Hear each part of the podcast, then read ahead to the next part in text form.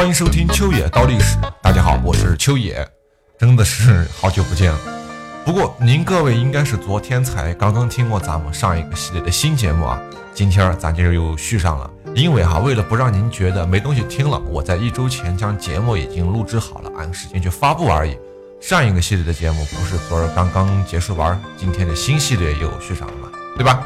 那么经过一周的调整啊，我又回到了一个满血的状态，哎，接着为大家奉上精彩的节目。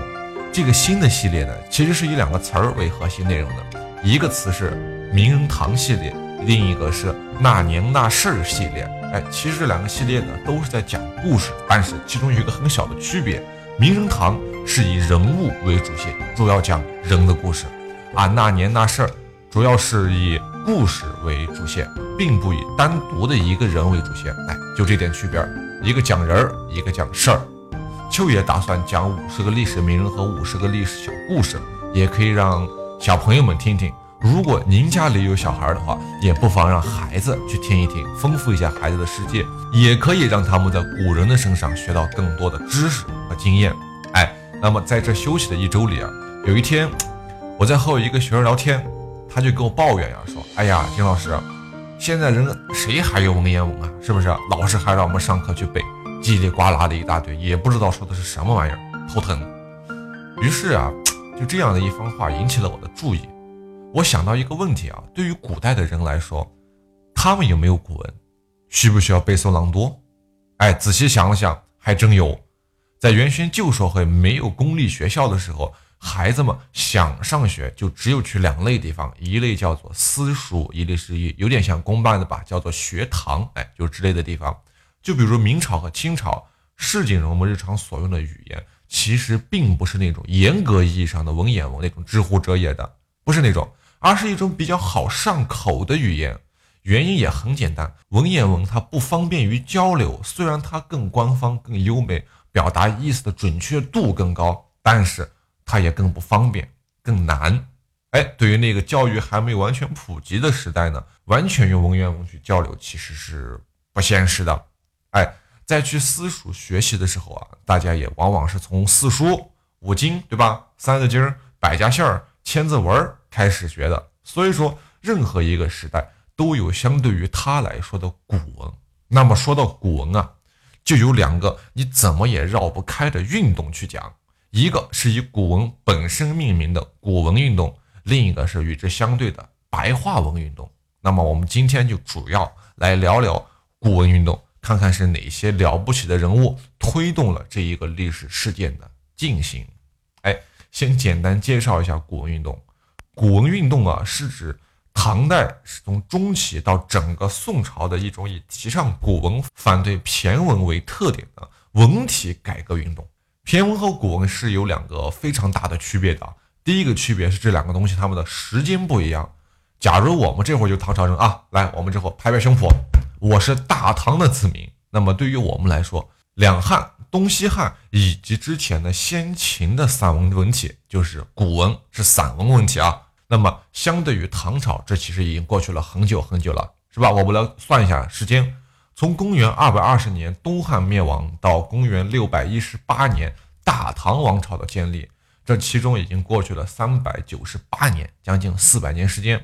而且在这种分裂战乱的四百年中啊，诞生出来的新的散文文体就是骈文。哎，这是时间方面，两汉及先前的叫古文，魏晋南北朝一直到隋唐初期的一个文章，知道吗？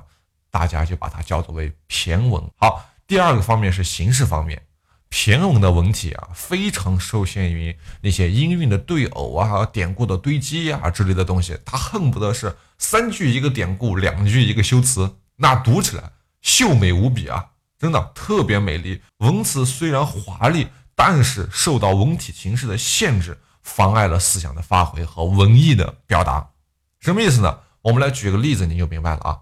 王勃《滕王阁序》的开头几句，我念念，您听一下：豫章故郡，洪都新府，兴风斗整，地接衡庐，尽三江而带五湖，控蛮荆而引瓯越。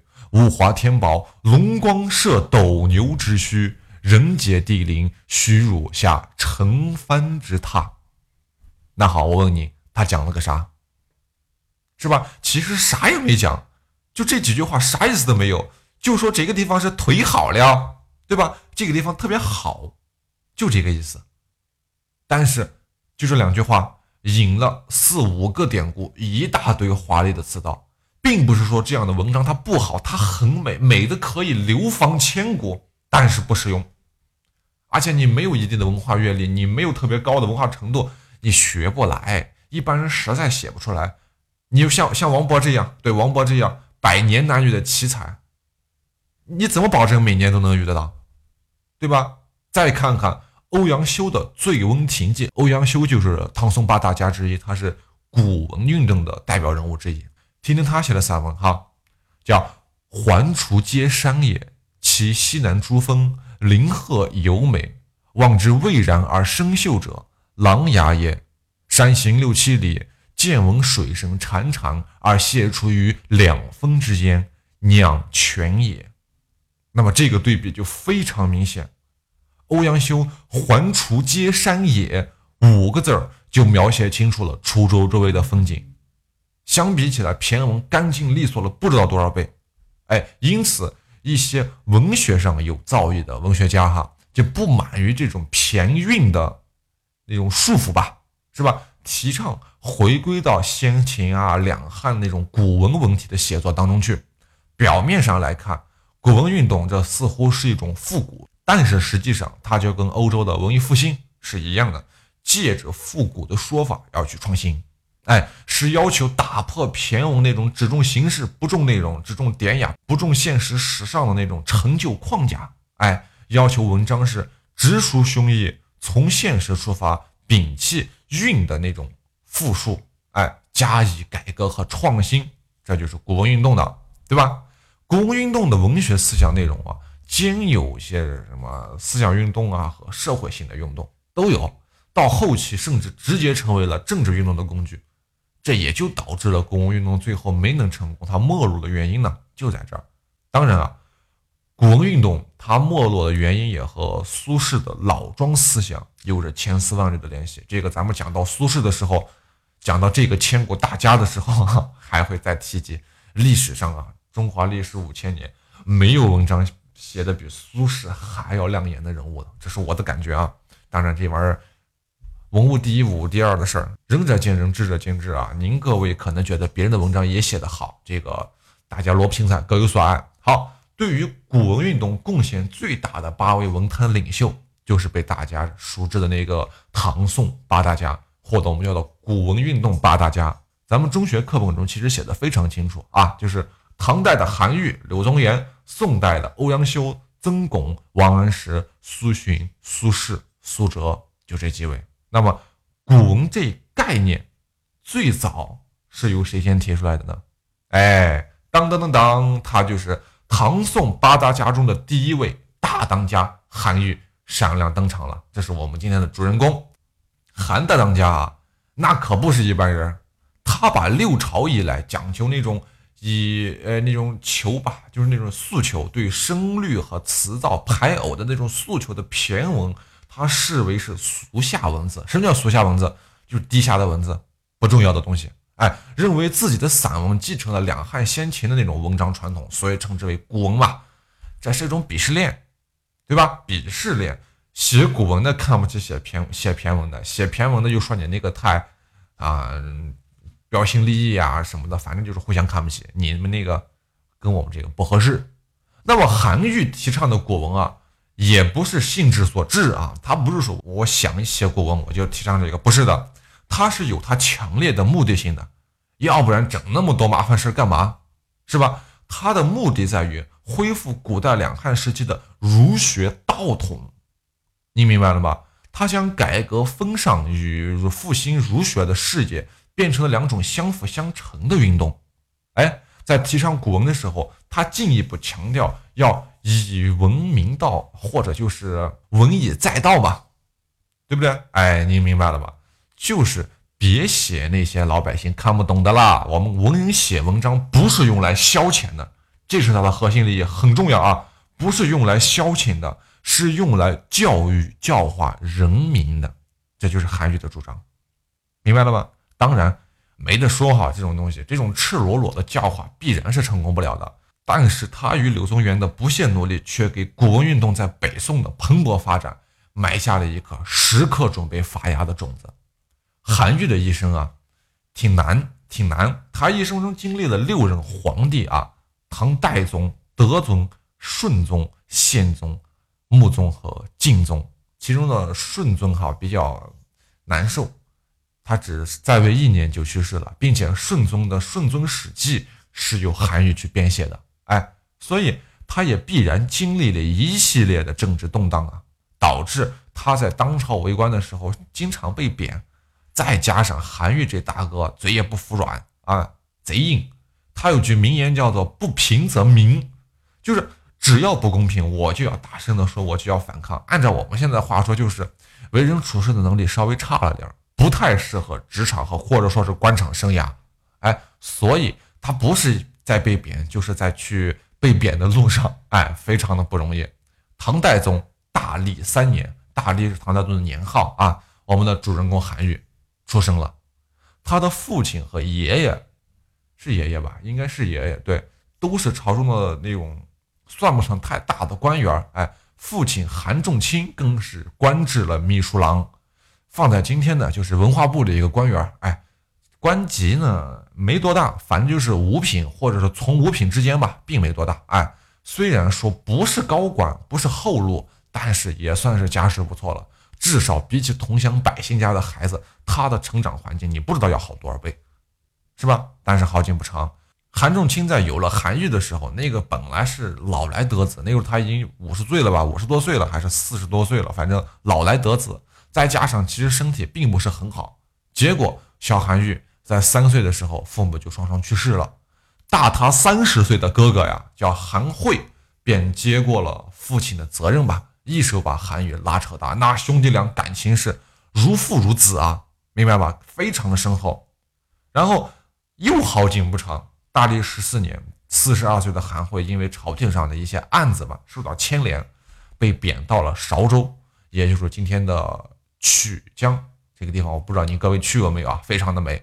一年之后不幸病逝，也是英年早逝啊。这一年韩愈才十三岁，长兄如父啊，是吧？没了哥哥的庇护，嫂子叫正是，为了躲避老家河南孟州的战乱，哈，那地方不是那个时候是。比较流行歌藩镇割据嘛，哎，为了躲避战乱，带着韩愈和自己的儿子叫韩老成来到了宣城，一路上那是颠沛流离，惨难之极，没一天好日子过，哎，但是韩愈他娘的就是韩愈，他知道自己是孤儿，从小刻苦读书，他在学习的过程中根本不需要别人的嘉许和勉励啊，都是自发性的，很努力，这也使得他日后能够成为。中华历史上最伟大的文人之一，韩愈啊，七岁读书，出言成文。当时的记载，十三岁就能写文章，有点夸张，但是也能看得出来，确实和正常的小孩是有点不一样的。十九岁那年，韩愈离开了自己的第二故乡徽州，只身前往长安市投靠他的族兄，叫做韩衍或者叫韩彦这个字都可以啊。但是。他这人就像个扫把星一样，这位叫韩燕的哥哥没几天也遇害身亡了。哦吼，那你说这下怎么办？无处可去的韩愈最后也不知道用的什么办法，投靠了当时的名将，叫做马遂。这个马遂啊，是当时啊，怎么讲呢？是留守京城的一名将领。但是这两人其实没有处多久，三年之后，韩愈就离开了。写了一篇名为《猫相辱》的文章来感激这位照顾自己多年的长辈。哎，辞别了马将军，韩愈又回到了宣城。那么这会儿就比较惨了，倒不是说家人对他不好，而是他的学业出了问题。从这年开始，也不知道是本命年还是怎么样，犯太岁。哎，他接连考了三次科举考试没考上，一直运气不好。第四年，韩愈再次考进士，终于考上了。那从这个时候开始。嫂子也是感动的泪流满面呀！自从自己的夫君走了以后，家里就一直没个顶梁柱。哎，终于这下好了，二十四岁的韩愈有机会入朝为官了。至少来看未来的前途不用自己再操劳了。所以从此以后，嫂子就让自己这个又像儿子又像弟弟的韩愈啊来把持家里的一切。一年之后，贞元九年，二十五岁的韩愈参加了吏部的博学弘词科考试。